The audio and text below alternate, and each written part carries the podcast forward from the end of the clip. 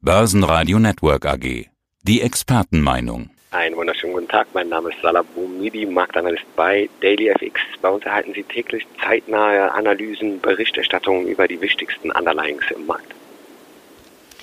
Viele Trader, wenn sie online gehen, stellen ja jetzt fest, dass sie auch den Coronavirus im Depot haben.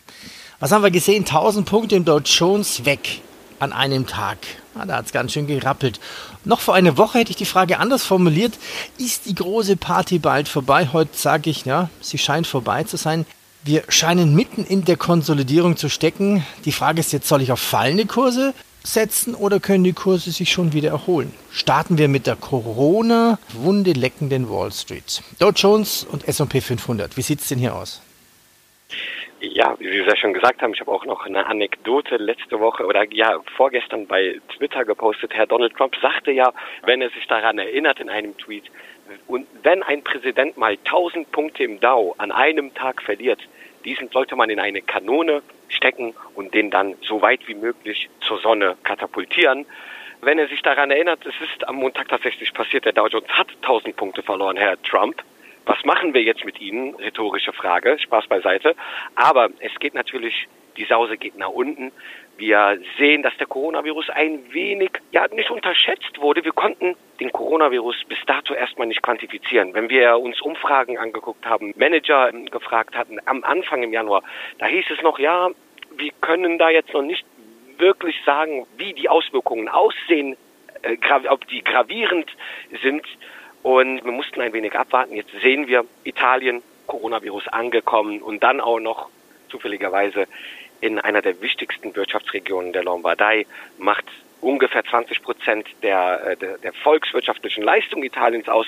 Und deswegen sind wir jetzt praktisch in, in der Vorsichtsstellung und das sehen wir auch aktuell an den Märkten.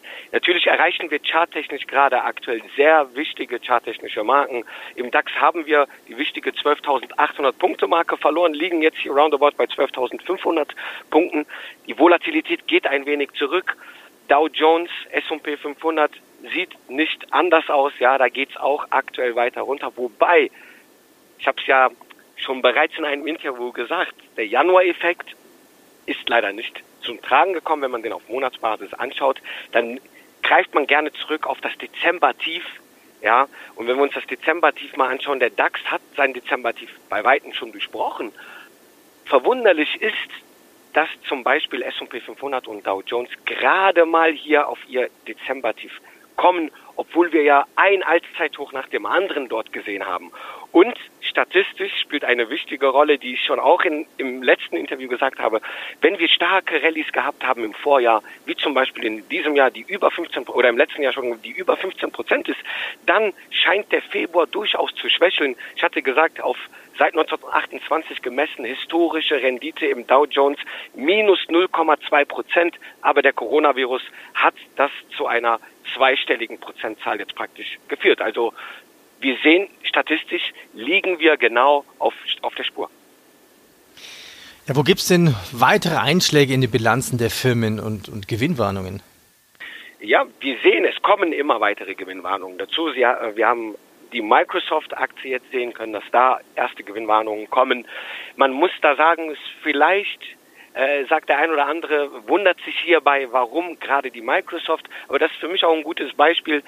Die Märkte, man nimmt wenn jetzt so eine Sause kommt wie aktuell, dann werden auch die Big Five verkauft, ja, dann werden auch Fangaktien verkauft, dann werden auch natürlich, weil sie A in der Realwirtschaft Einbußen zu befürchten haben, gar keine Frage, aber wenn der Markt nach unten geht, dann werden praktisch einfach gesagt alle Aktien in einen Sack gesteckt und dann draufgehauen und da wird dann auch eine Microsoft natürlich belastet. Aber ich sage es auch allgemein, wir müssen die Kirche im Dorf lassen. In Q1 erwarte ich weiterhin eine starke Konjunkturdelle, die sogar vielleicht noch Nachwirkungen oder ein Nachbeben in Q2 mittragen kann. Aber wir werden durchaus neue bullische Einstiegsmöglichkeiten jetzt in den nächsten Wochen, Monaten durchaus als Gelegenheit finden. Also die Coronavirus-Krise hat auch den DAX fest im Griff. Heute sahen wir schon Punkte unter 12.500er Marke. Gestern hatte ich ein Interview mit Heiko Thiem und er sagte, der Aschermittwoch ist der Beginn des Kaufens. Er sagte, wir haben die Tiefen noch nicht gesehen. Der DAX könnte natürlich auch noch unter der 12.000er Marke fallen. Wir werden Angst haben, wenn wir die 12.500 Punkte Marke sehen. Und genau dann, wenn man Angst hat, muss man kaufen. Wie siehst du das mit deinen Chart-Tools? Kaufen, absichern. Was tun? Äh, ja, da kann ich mich einfach nur anschließen. Es ist eine weise Worte, würde ich sagen. Ja, die charttechnisch ist die 12.500 Punkte Marke aktuell jetzt wichtig, vor allen Dingen vor dem Hintergrund, dass wir die 12.8 jetzt verloren haben. Man hat erwartet, dass wir uns da schon erholen. Aber wenn man was, ich interessiere mich sehr gern für die implizite Volatilität, für den VDAX, für diesen WIX. Sie wissen ja, Bumidi-Bänder basieren ja letztendlich darauf. Und am Montag, als die Sause in Amerika losging und nach unten ging, haben wir in der Spitze eine, ein Anstieg des WIXes von 43 Prozent gesehen, ist, wenn wir uns das mal anschauen, seit 1990 betrachtet, der siebtgrößte Anstieg der Volatilität im Dow Jones. Was ich immer in meinen Analysen zur Volatilitätsanalyse mache, ist, wenn wir so starke Anstiege in der Volatilität sehen, haben wir ganz oft rasch danach eine Mean Reversion gesehen, eine Rückkehr, eine tendenzielle Rückkehr zum Mittelwert oder zur Normalität. Und wir haben jetzt in den letzten Tagen sehen, die Volatilität ist im Vergleich zum Montag nicht mehr so gravierend hoch. Sie geht zurück und könnte jetzt hier bei der 12.500 Punkte Marke durchaus in dieser Peripherie 12.8, 12.5, wenn sie weiter jetzt zurückgeht, durchaus einen Impuls geben und hier ja die die Dip-Käufer, also die Tiefkäufer hier ermutigen um den letztendlich noch bullischen äh, Aufwärtstrend fortzuführen. Gold ist ja eine Vermögenssicherung. Gold am Montag, als der DAX 3% nach unten ging, ging auch Gold runter. Wie kann das sein? Ja, und wo steht Gold jetzt und ist Gold trotz Krisen vielleicht an seinem Peak angekommen? Äh, ja, sehr gute Frage letztendlich, viele Fragen jetzt auch, sind wir am Peak angekommen, kommt erste bärische Tendenzen, aber wir müssen vor dem Hintergrund sehen, dass die Unsicherheitsfaktoren weiterhin im Markt bleiben. Wir haben, klar, Coronavirus überschattet jetzt alles, es dreht sich nur noch darum, um wie viele äh, haben sich infiziert, wie sieht es mit der Ausbreitung? Ist, was vollkommen äh, logisch und auch äh, wichtig ist. Aber wir haben auch andere Unsicherheitsfaktoren, die jetzt auf Pause gehalten werden. Geopolitische Risiken, Handelskonflikt, Wahljahr in den USA, ja, es äh, hört sich positiv an, aber kann auch zu Verwirrungen am Markt führen. Und daher bleibe ich dabei, auch charttechnisch, der Trend ist weiterhin intakt. Ich kann mir durchaus vorstellen, dass wir sogar in diesem Jahr weiter Richtung Norden gehen. In den letzten zwei Jahren sage ich so von so einem physischen Asset wie Gold ist ein Gewinner schlechthin, meines Erachtens, konnte eine starke Performance zeigen. Zeigt auch immer noch, wenn Unsicherheit steigt, steigt auch der sichere Hafen, der Goldpreis. Bitcoin. Ja, Bitcoin scheint keine Krisenwährung zu sein. Bitcoin fällt auch sehr stark unter 9000 US-Dollar. Was ist hier los? Ja, ich äh, hatte schon zuvor gesagt, wir haben praktisch mein Kurzziel bei 10.160 erreicht. Charttechnisch hatten wir da auf Tagesbasis zwischen äh, Januar, Februar eine bullische Flagge, die hat sich ausgebildet, sogar perfekt, ein schönes Paradebeispiel für eine bullische Flagge. Und seither sehe ich uns in einer Korrektur tendenziell ja sogar bis zum 61,8-prozentigen Retracement bei 7.855 Punkten ist gemessen von dem Allzeithoch, was wir hatten bei beim äh, Bitcoin bei roundabout 19.700, also knapp 20.000 US-Dollar.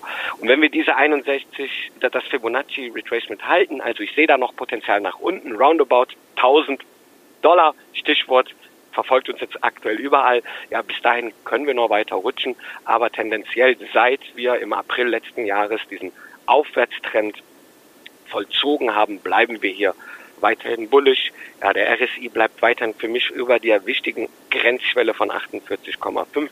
Seit April letzten Jahres konnten wir diese Marke weiterhin verteidigen, deutet für mich eher darauf hin, dass wir hier es mit einer kleinen Korrektur durchaus zu tun haben können, bis Mai, bis letztendlich bis nach dem Halving durchaus. Und dann könnte ich mir in der zweiten Jahreshälfte, Ende des Jahres, durchaus vorstellen, dass wir hier das Allzeithoch vom letzten Jahr so bei roundabout 14.000 Punkten nochmal testen bzw. überwinden können.